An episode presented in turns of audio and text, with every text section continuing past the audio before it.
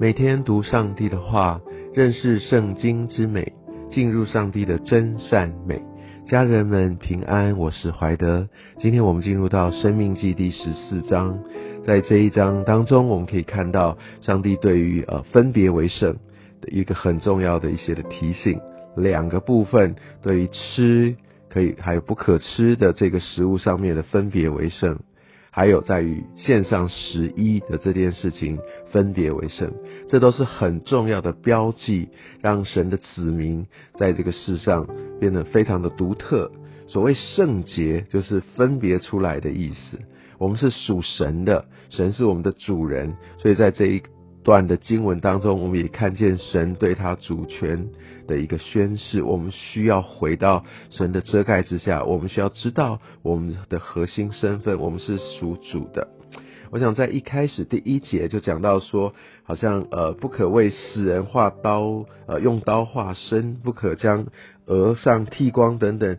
这是当时异教特别在祭祀的一些的风俗，他们用伤害自己的身体等等来来表达对呃这个他们所拜的这个神的一个尊崇，甚至愿意来糟蹋呃伤害自己的身体到这个地步。但我想这不是神的心意啊，所以我想我不要从呃这段经文上面的一些字面上做什么来来来做一个分辨，必须知道这个是当时一个背景。当你做这件事情，其实你就是跟其他的民族、其他的信仰没有任何的分别。上帝对于在这个世上我们没有任何分别，他是非常非常有看法的，我们是属他的。而且在十四章第一节就讲到以以色列人他们一个非常非常重要的身份，不仅是子民，他说儿女，哇，儿女就在这样的一个保守当中。所以你既然是儿女，就不要去做别人家的孩子啊，你就不可以做这些的事情。后面我们可以讲到这些食物洁净啊，不洁净该怎么吃。其实你可以发现，上帝并没有来说明为什么。没有说明 why，你算神常常在他的呃的一些教导诫命当中，就告诉我们该怎么做。其实神期待的是我们对他的一个信赖。哦，那你知道神不是让我们说啊，我自己因为我懂了，然后我来分辨啊，这个我可以接受我做，呃，那个我不同意，所以我不做，是这样子吗？我相信这不是我们跟神的一个关系。记得在昨天的经文当中，他说我们要专靠他，你知道我们要听从他。那这一切都不是让我们要跟神来不断的去质疑他。当然，并不是说我们不能有疑问，我们要寻求。但是神把这些法则、这些命令赐给我们，当我们相信神他的美善，他。的一个对我们一个最美的一个一个为我们好处的一个心意，为了要成就他整个创造完美的一个境界，他所颁布呃的所要带领我们进入的，其实很多时候这些事情当下不完全明白，也就不会那么的重要，不是吗？当我们一切东西都要自己搞清楚了，通过自己的逻辑，那我才愿意选择要来接受。那岂不是我才是我自己的神，我做我自己的主吗？所以我想在这段经文当中，还是强调主权在于神这件事情。当然，我想在后面的呃，圣经学者、神学家又讲哦，为什么有分两半啊？道诀这些东西，好像来分别呃，是不是洁净不洁净？我想确实的原因，上帝真的没有在经文当中说，但是他们也提出一些看法，原则上就是说分为两提的跟道诀的，这样是可以吃，这是洁净的。那有他们有人提出说，这个属灵含义上，就是我可以分别出来，我不是都混在一起。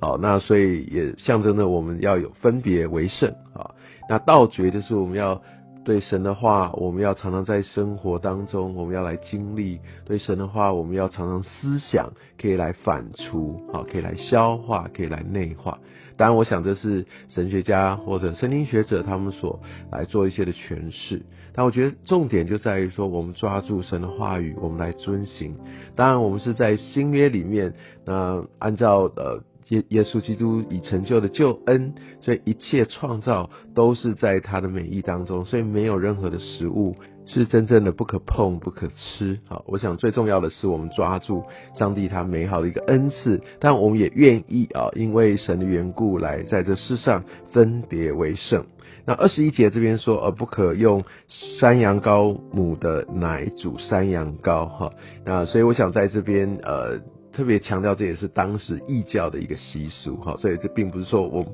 现在也不能这样做。所以这个特别在食物上面，要饮食上面这些律法，呃，我想绝大部分在现今在新约时代，我们并不需要遵守，哈，我想这个我们需要有这样的一个理解。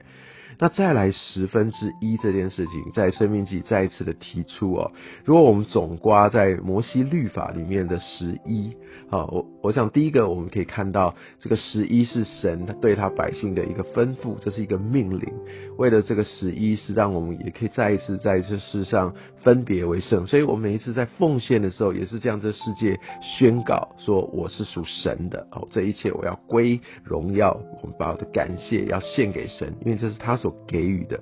而神也透过我们愿意来给出我们所得着的，也让我们再一次宣示主权在于他，他是那一切供应真实的来源啊！因为获财的能力，哈，得着这些财物的这些的能力都在于他。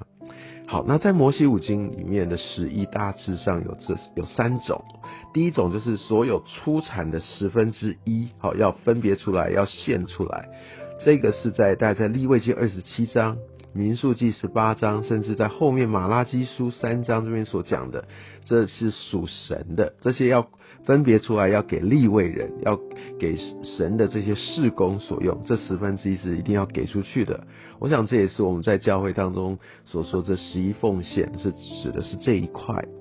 那在生命记这边也讲的是要呃以色列民他们要献出另外的十一，好，这是甘心的以献上的十一。那这个十一献上给神是遵从给神，但他们是可以享用的，意思是说他们不是为着自己的缘故在那边吃喝。如果他是在圣殿不是太远的地方可以献祭，他就带到上帝的面前，先献给神，然后在神的面前。用一个敬虔的心在神面前吃喝，但是神也是一个呃期待跟我们建立很好关系的神，所以这也透过吃喝来连接。那假设太远，可以弄成呃变成银子，变成金钱，然后我们等到合适的时候、合适的地点一样的，我们再来再来买。好，没有拘泥什么样的形式，要买什么样的食物，但是就是归给神，在神面前来感恩、来享用。好，这是我们可以自己享用的。但是这是尊呃归荣耀给神的，感恩给神的，这是另外的十一哈，针对当时的呃以色列人，神给他们这样的一个命令好，再来就是